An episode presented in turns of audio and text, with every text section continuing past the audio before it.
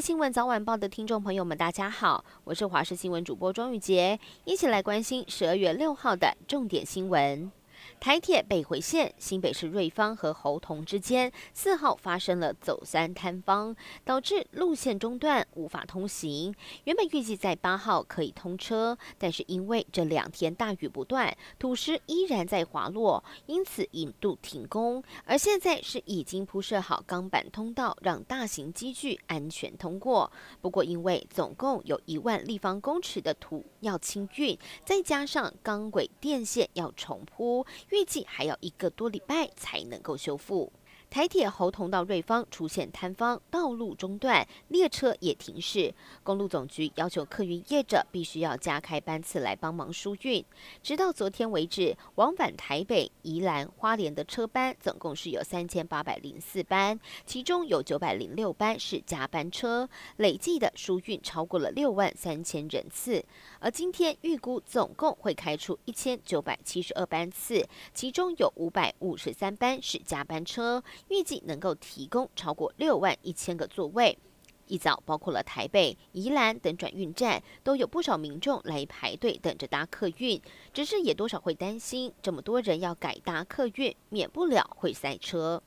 关心国外消息，法国街头出现了激烈的抗议场面，因为民众不满，在上个月的二十号，国会通过了整体安全法，禁止民众恶意的散布军警执法人员的影像。五号再度出现了五万多名的示威人潮，他们要求撤回法案，避免警察暴力。没有想到，原本和平的示威活动入夜之后却走了样，部分的示威者纵火焚烧汽车，毁损商店，最终还演变成为了激烈的警民冲突。由于东北季风强劲，海象多变，屏东核三厂出水口外，在五号下午浪高来到将近五公尺，让一名潜水客被海流带往了外海。海巡队员派遣了舰艇，一发现他的踪迹，就立刻抛下救生圈，并且帮他打气，就怕他精疲力尽。还好，整个救援的行动在二十分钟之内就完成了这一项艰困的任务。而最近受到天气的影响，交通都受到了阻碍。除了台铁因为坍方停驶，兰屿也出现了断粮的危机。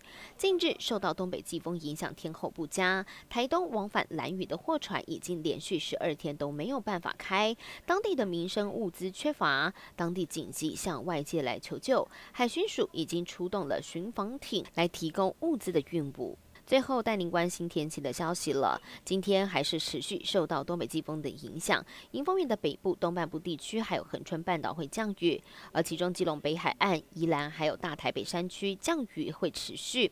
另外还是会有局部大雨，甚至出现豪雨的机会。因此特别提醒大家，因为连日降雨，若是要前往山区，一定要特别注意摊方与落石。至于温度方面，北台湾整体还是稍凉，低温大约在十六到十八度。中南部地区日夜温差比较大，另外南来北往温差也很大，提醒大家一定要特别注意衣物的增减调节。以上新闻感谢您的收听，我们再会。